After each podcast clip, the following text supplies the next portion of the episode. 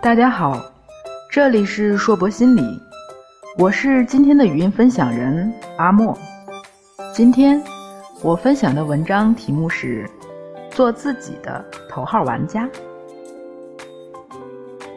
你是八零后或者九零后吗？你看电影、动漫或者玩游戏吗？如果以上答案中有 yes，我强烈推荐你去看电影。头号玩家。影片的导演是有“电影之梦者”之称的史蒂文·斯皮尔伯格。可能有人不熟悉他的名字，那么，《大白鲨》、《E.T.》、《拯救大兵瑞恩》、人工智能、《侏罗纪公园》、《辛德勒名单》、无处容身兄弟连、少数派报告、林肯第三类接触，这些电影或电视，你至少听过一个或几个吧？斯皮尔伯格是少数能将电影思想与商业元素完美结合的导演之一，他的片子大多不会让人失望。这次果然如此。《头号玩家》的剧情其实很简单：二零四五年，遭遇能源危机的世界处于崩溃边缘，人们选择在名为《绿洲》的 VR 游戏中寻找慰藉。但游戏的创始人的遗嘱打破了世外桃源的宁静。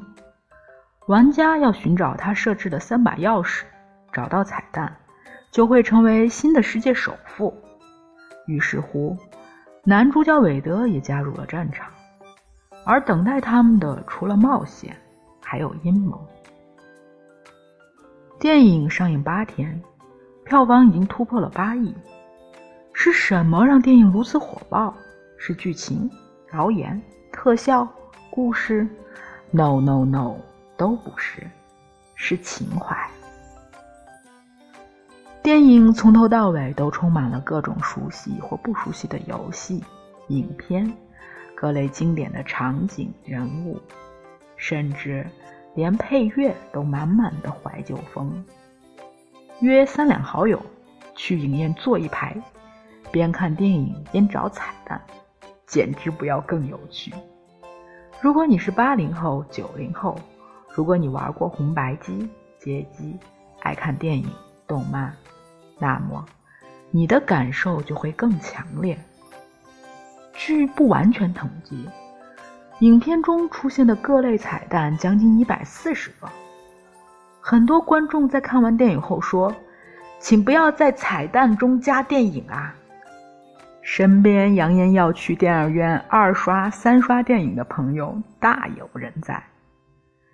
电影是小说改编的，斯皮尔伯格老先生说：“《头号玩家》是我多年来读过的最有意思的小说之一，它让我想起了我的童年。”是的，是的，这是一部让你在影院里找童年的影片。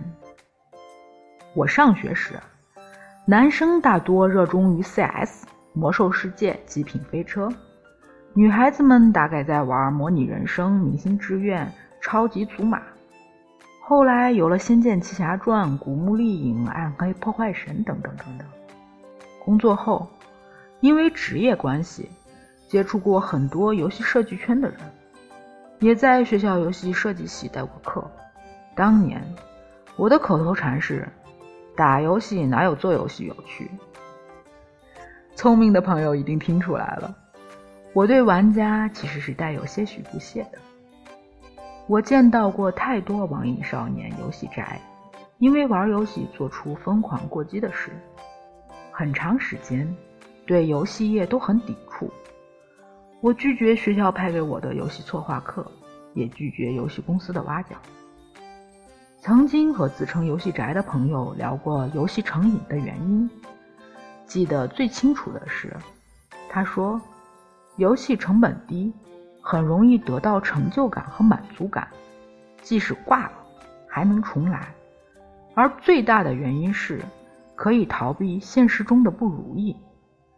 虚拟世界是一个逃避的天堂，和电影《绿洲》的名字一样，现实如同沙漠一般一片狼藉，只得去游戏里。”找希望。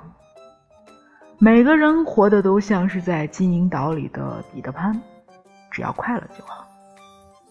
可现实中的彼得潘是要长大的。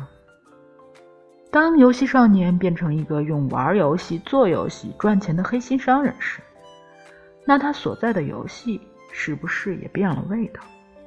这个问题的答案，请各位自己去电影里找。即使对游戏电玩的感情略复杂，可看到影片那一个个曾经熟悉的形象和场景，我仍然忍不住兴奋的尖叫。影片最后，游戏创始人对找到彩蛋的主角说：“谢谢你玩我的游戏。”那一刻，我的眼泪几乎都要落下来。斯皮尔伯格这个老顽童，大约借着演员的口，把那句“谢谢你们来看我的电影”隐藏在屏幕之后了吧？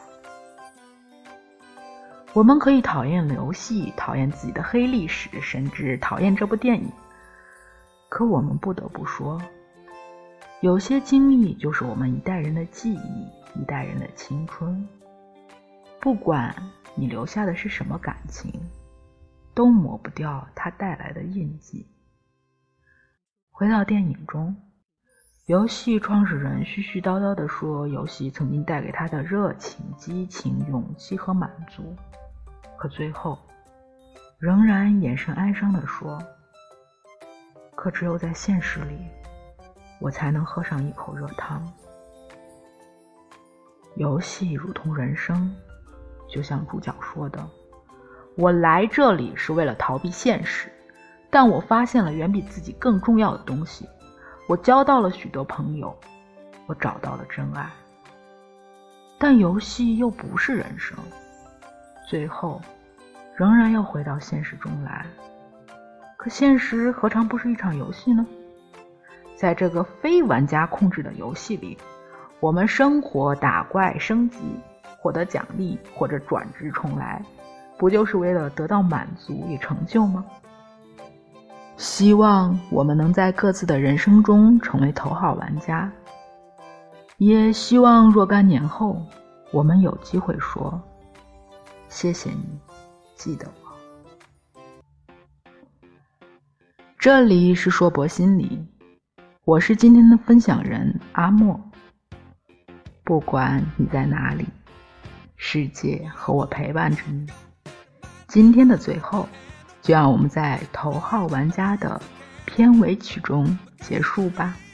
我们下次见。